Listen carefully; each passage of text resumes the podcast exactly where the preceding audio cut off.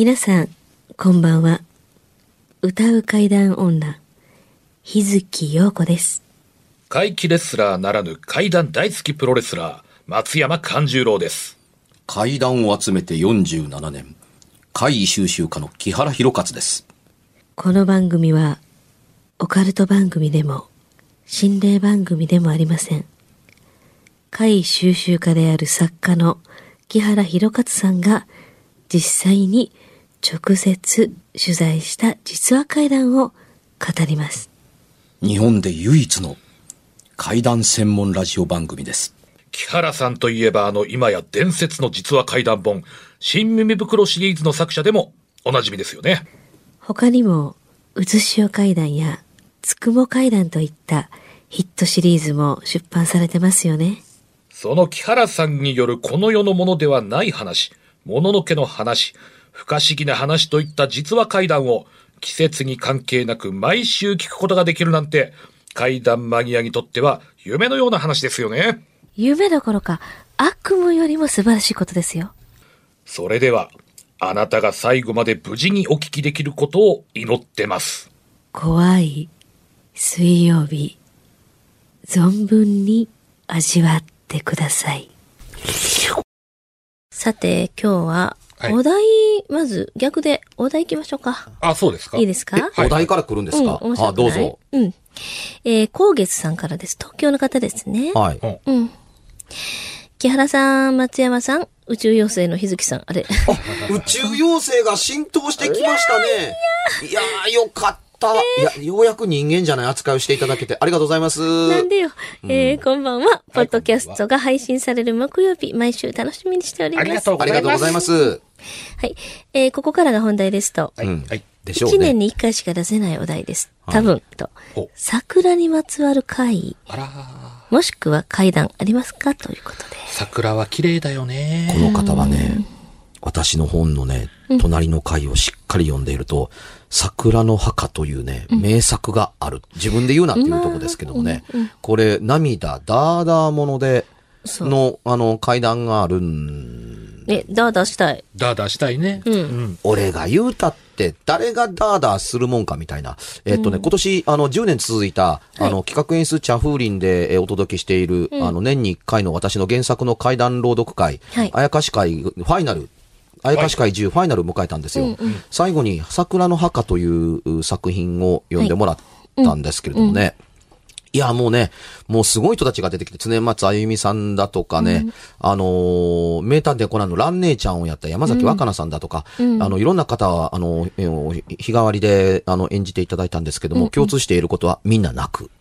能登まみこさんやった時なんかはすごくみんな泣いて大変やったらしいんですけど、これがね、あのーまともにやると、とても長かったりする話なんですけれども、はいうんあの、現在も活躍されている、あの、某映画監督から、木原さんにぜひと言ってお話聞かせていただいたんですけどね。これ、映画のタイトル言うとね、きっとみんな、え、あの人が？っていうような人だったりするんですよ。うん、まあ、ここはじゃあ伏せといて。で、あのーその方が、あのーまだ助監督時代に、はいあの、看護婦さんとお付き合いしてたんですよ。はい遠距離恋愛でした。うん、うん、うん。あのー東京と大阪で、はい。うん、もちろん監督は、あのー東京だったりします。うんまあ、当時助監督ですけども。はい。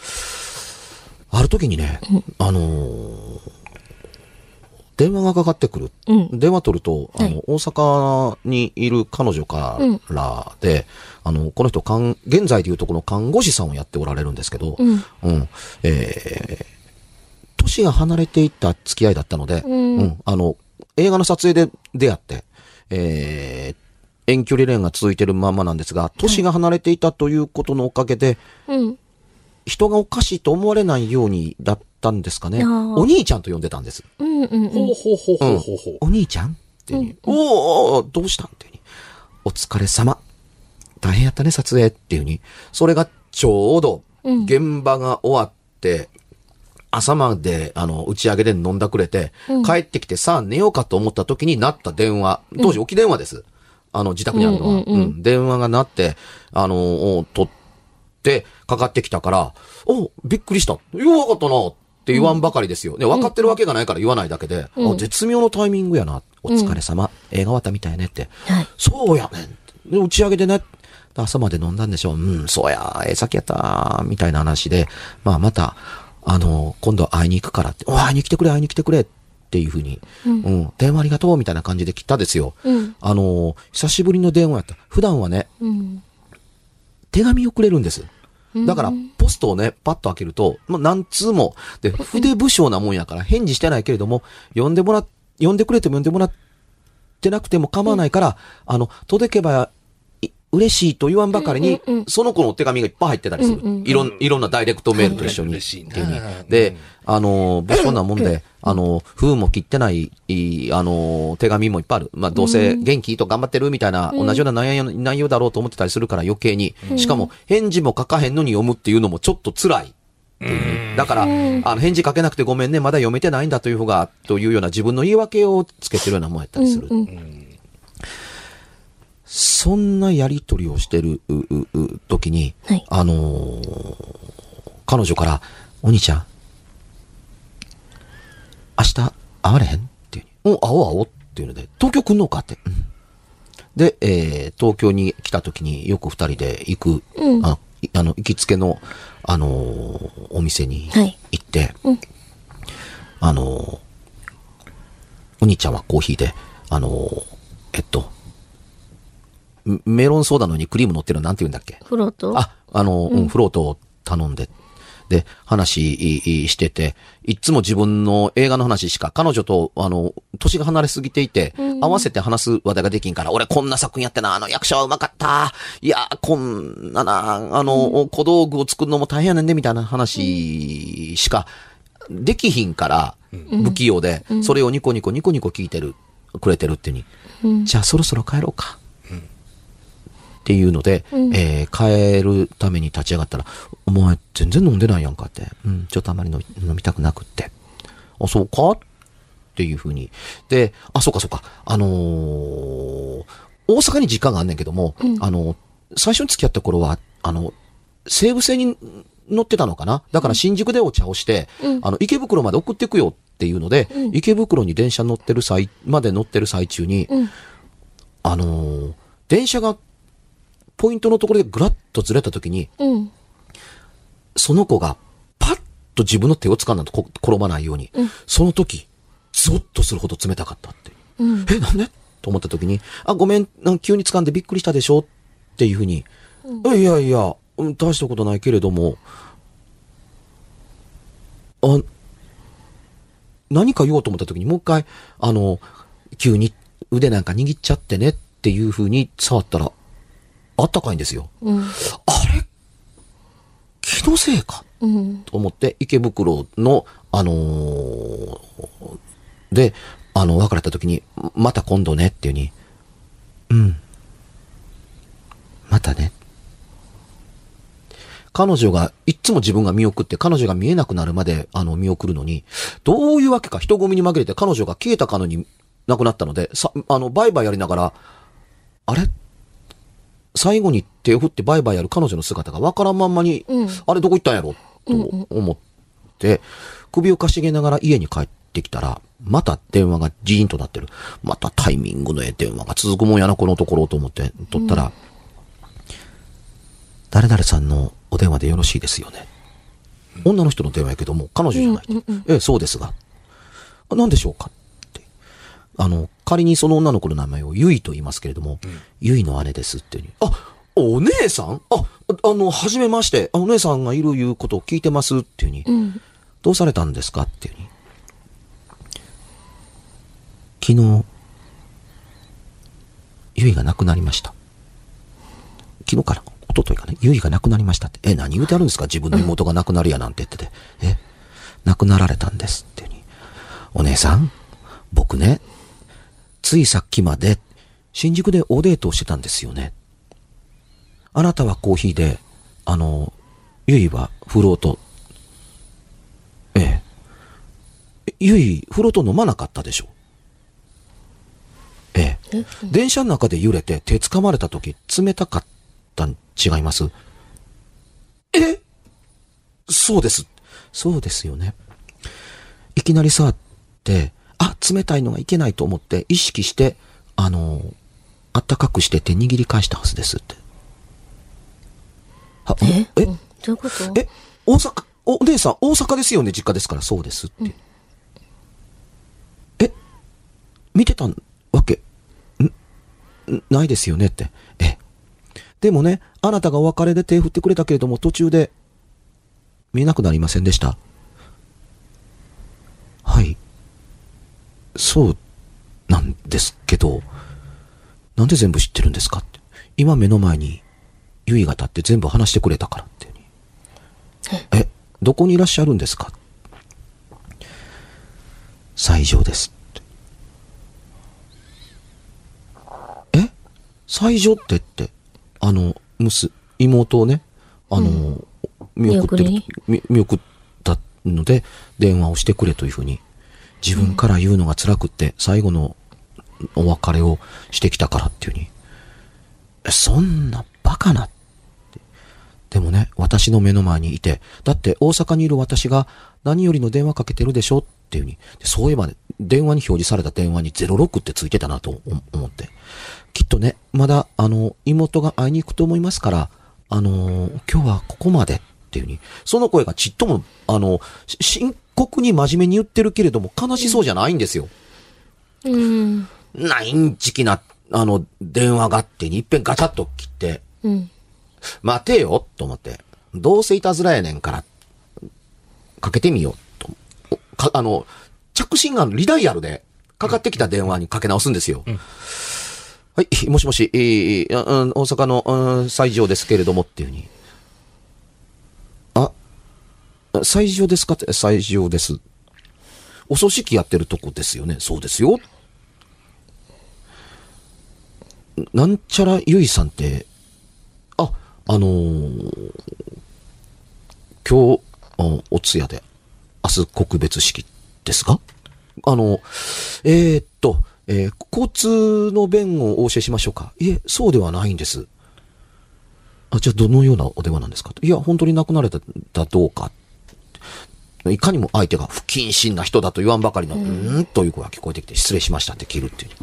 これ、電話番号もお大阪06が頭がについてるし、西条が出たし、ゆいの、え、そう、告別式？などと驚いて、えーいる時に、まあ、リーンと電話が鳴って、もしもしお兄ちゃん？うん。ゆい。あの、お姉ちゃんから電話って全部聞いたでしょ？言えなくてごめんねって。今、どこに、おんの？どっからかけてんの？お前死んだんやったらって。今え、だって、え、え、今日会うたやんかって。もう一回、見たいと心の中でちょっと思ったら。今、お兄ちゃんの後ろって座ってる畳がギシッと沈んで真後ろに立ったのがわかるっていう。え、お前後ろにおんの？俺の今の格好わかるって？うん、わかるよ。っていうふうに。うん。さっき会ったとこやんか。こういう T シャツでこんなジーパンでどうのこうのって。あ、間違いなく後ろにおる。うんな、名残惜しくてここにしばらく、あの、いるからみたいなような内容を言って、電話が切れる。おで、声がだんだん電話から聞こえてきたのが聞こえなくなって、真後ろから聞こえるようになってくるっていう。うんうん。で、切るねってガチャっていう音がしたときにツーツーツーというふうに振り返ったら誰もおらへんって。うん。お姉さんが電話かかってるそっちに会いに行ったみたいね。うん。看護師やってるのに、白血病で倒れてって。うん。調子も悪かったのに無理して働いててっていうので、あのー東京から、あのー大阪の方に私が面倒見るからっていうので来てて、だからね、東京にはもともといないんですっていうな何ヶ月も前からいないんですっていうふうに。自分が撮影に入って、なんか連絡が取れないまんまにした、して間中、本人は闘病中やった。えー申し訳ないことをしたというう心が頭の中に延々よぎります。この愛で、えー妹は、さんは、ゆいっていう女の子は、あのー原作通りで言うところの、あの、延々と、あのお、お姉ちゃんの旦那が浮気してたりするから、浮気の現場に床からブワーッと上がってきて、お兄ちゃんあかんやないの、こんなことやったらって言って、うわーっと驚いて、その、相手の、浮気の相手の女性の家の玄関の中に入ったら、部屋の入る前の玄関の廊下に下から現れてて怒られて帰ってきて、もう、もう、ん二度と浮気はせえへんみたいな風に嫁に誓わせたりだとか、あの、あの、意地、学生の時に意地悪して、された友達驚かせて回ったりだとか、一人でネズミランド行って楽しかった。うん。って言い言いながら、あのー一週間ぐらい経って、電話、その、それが、いっつも電話かかってきて、今日あったことっていうのをゆいが報告してくれるっていうに。うん。で、7日目に電話かかってきて、あのーお兄ちゃん、おゆうかって、死んだ人間言うのもおかしいけども、なんか、明るそうな、いつもの声と違ってたんで、あ、ゆいかあ、どうしたん？沈んでるやんかって。うん。そろそろ体が軽くなってきたから、向こうに行こうかと、思ってるの。うん。え、向こうって言ったら、うん、私死んでるから。え、向こうに行くの？うん。離れたくないなと思う心が、あの、頭の中によぎる。うんその時にも、ゆいから、一緒に行く？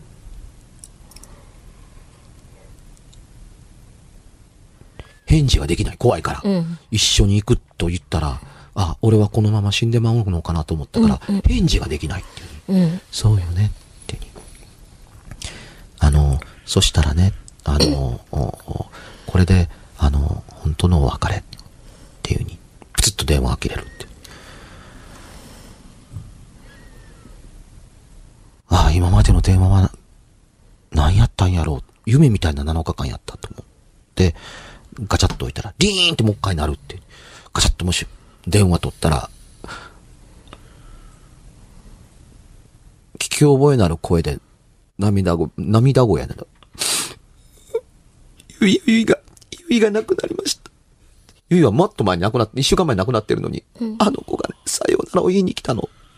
軽くなったって、体が軽くなっていくって、今お別れに行ったって、報告して、いなくなったのって。本当は前に亡くなっているのに、たった今、この瞬間に亡くなったというので、お姉さんがワンワン泣いてる。亡くなった葬儀の時泣いてなかったのに、うん。うん、これにつられて本人も、あの、ワンワン泣くっていう。うん。ああ、本当に亡くなったんだというのを、あのー実感できて、もう、私も電話すること二度とないと思いますっていうふうに、娘と付き合ってくれてありがとうみたいなことを言われて、うん。あのーガチャッと電話を切る。切ってから、はっと思いつくことがあった。そうだ。お墓参りぐらいはしたいと思うけれども、うん。彼女のお墓がわからない。それをね、あの、ボロボロ泣いてるお姉さんに電話をかけて、お墓はどこにあるんですかと、聞きたくない、聞けないって。はあ、どうしたもんかな。その時が来たらまた聞けるかな。すぐに墓地、墓地のお墓、墓地とかお墓の中に入れるわけではないですからね。聞けるかなと思いながら、もうあの子の声は聞これへん、聞こ、聞かれへんのか？と思った時に、ふっと思い出すことがあった。うん。押し入れの中に、これまで来た手紙、ラブレターを、あの、ずっと取ってあった。うん。うん。読まへんか代わりに捨てられもせえへんから、うん。うん、封切ってないのもいくつもあるから、それ、押し入れからだ出してきて、いっぱい入ってるんですよ。うん。あのー確かに、トワイニングティーの紅茶のカンカン、ブリキのカンカンに入ってるんです。大きな大きな。んパカッと開けて、その中から、あの、特に選んだわけではなくて、その中から封を切ってない一通かなんか取って、あの、開いてみたら、あの、お兄ちゃん、元気ですか？お仕事大変でしょ？みたいなことええと書いてあって、うん、あの、お仕事頑張ってね。映画楽しみにしてる。映画が終わったら、また会いに行くからね。で締めくくられてる。会いに来てくれてありがとう。会いに来てくれたね。とつぶやきながらその手紙元に戻して、カンカンの蓋を閉めると、さあ、これをどうしよう。捨てられへん。それでね、あの、そのカンカンを片手に、あの、とある大きな公園の中で、一番目立つ桜の木を一本見つけて、それをね、あの夜中、ザクザクザクザクザクザクザクザク掘って、あの、その中に、白桜の下に埋めて、この桜の木が満開の時、あの、亡くなった時とは関係なく、桜の満開に咲いてる時を彼女の命日と決めて、この桜の木をお墓に見立てました。この桜の木が、ゆいのお墓です。という話をね、えー本に書いたんですよ。ちょっとはしょりバージョンですけれども。いやー、あのー某有名な、すすごく有名な、あのー脚本家の方に紹介して、えーいただいて、この人の体験すごいからっていうので、その人同席のお上で取材した、あ取材させていただいた話なんですけれども、もうこれをね、ちゃんとしたドラマバージョンで、僕みたいな、うる覚えみたいな人間で、あの、お喋るわけ、喋るわけだけでも、まあ、だいたい10、10、20分くらいかかりましたって。これをね、全部フルでやると、ほぼ1時間以上の、1時間近い作品になるんですよ。全部フルでやると。これをね、あの、男女の掛け合いとお姉さんを交えて、あの、芝居をやるとね、まあ、泣く泣く泣く泣く泣く泣く。あの、僕も取材中にね、目頭が熱くなったですよ。辛かったっていうに。でも信じられない、その、亡くなった、あの、付き合ってた、年の離れた女の子との、あの、一週間の電話の付き合いっていうのと、後ろに立った時の怖さたるや、存在感がふっと現れて、あの、電話して座ってる、あの、自分の体が後ろに、体重、体重で、あの、ボロアパートの畳がへこんで自分の体が後ろにふっと下がる時の怖さたるは、なかったっていうに。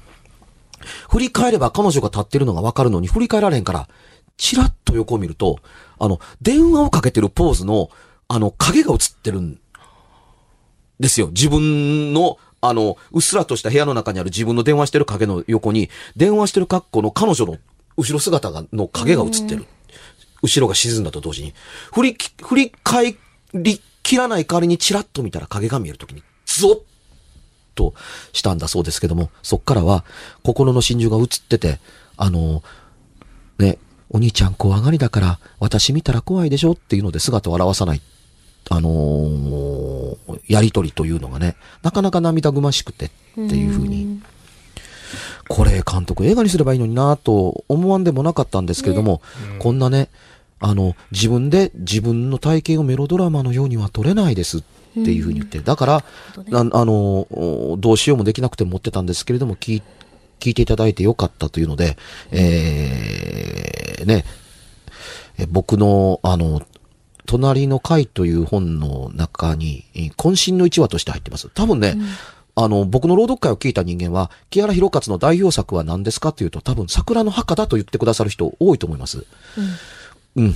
あの、時が経つにつれて、僕の代表作は、子守と、一番最初に書いた隣の会の子守と、桜の墓ではないかなと思ったりします。表題タイトルにしなかったことを、未だに悔やんでいます。たった一話で、ほぼ、一週分使ってしまいましたね。でも素敵なね、うん話ですね。最初から分かっていたら、あの、僕ちゃんと本を読んで、もっとちゃんと正しくコンパクトに喋れたと思うんですけれども、この番組、構成台本何もないじゃないですか。うんうんうん。思いつきでとかっていうふうに、いきなり、で、あの、アドリブですからね。アドリブですから、あの、僕はあの、ユユーザー投稿、あの、リスナー投稿の文章、わざと読んでないので、お二人に読んでもらって、はい。聞いてその場で答えるというやり方、スタンスを取ってます。一回目からずっと。だから、まさか僕に桜のに関わる階段を語ってくれという人が、桜も散り切ったこの時期に来るとはね、と正直に思います。渾身の一話をね、本当になるほどね。うん。聞けてよかった。出来芝居のように、一体誰が送ってきたんだろうとし、ちょっと心から思います。よく僕に桜をにまつわる階段を聞かせてくださいと、リクエストをくださいました。はいペンネームの方、どうもありがとう。ということで告知の方。はい。はい。こっから生きづれえな。生きづらいななんか、行きづらい僕も。えっ、と、まあ、とりあえず、拙者、直近の、あの、大舞台としては、5月27日に、えー、大衆プロレス松山座5月公演、生野区民センターで3時からやりますんで、はい松山勘十郎14周年記念試合として、アジャコンゴと6年ぶりのシングルマッチを戦います。勝てよ。もちろん、なので？そのためにも、ぜひ応援に来ていただけたら嬉しいと思います。負けるな、勘十郎。ブログとか SNS もチェックしてね。チェックしてね。はい私の方は日月陽子、つに点々ひらがなで日月陽子で検索してください。僕は原稿に取り掛かって頑張っています。うんはい階段ではありません。すごい本を書いているつもりです。こんなことがこの世にあったのかという話を書いているつもりです。しかも、ノンフィクション。実はです。えー、交互期待。5月の31日は私の誕生日と思ってお祝いしてください。あの、ね心の中で祝っていただけるだけで結構でございます。31日が私の誕生日、58になります。さあ大変。わあ、見えないわ。番組では1回216円でダウンロードできる別冊怪談ラジオを販売しております。ちょっと普通の地上波のラジオでは放送できない僕の体験を、あの、語っています。二度と本の形でまとめるつもりのない話が入っていますので、ぜひお聞きになってくださればと。どうやったら帰るの？詳しくは、ラジオ関西の怪談ラジオのホームページをご覧になって、ぜひともお買い求めいただければと思います。今夜はいかがでしたでしょうか？何もなければいいんですが。え？ちょっと、あなたの城、誰ですか？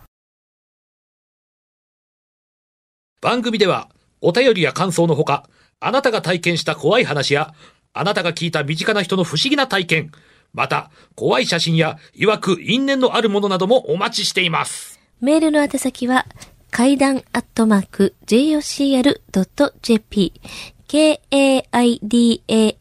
アットマーク jocr.jp ファックスは078-361-0005 078-361-0005おはがきは郵便番号650-8580ラジオ関西階段ラジオ怖い水曜日までぜひ、本物の怖い話を私に教えてください。お相手は、歌う階段女、日月陽子と、怪談大好きプロレスラー、松山勘十郎と、そして階段を集めて47年、木原博一でした。それではまた来週、お耳にかかりましょう。この一週間、あなたが無事でありますように。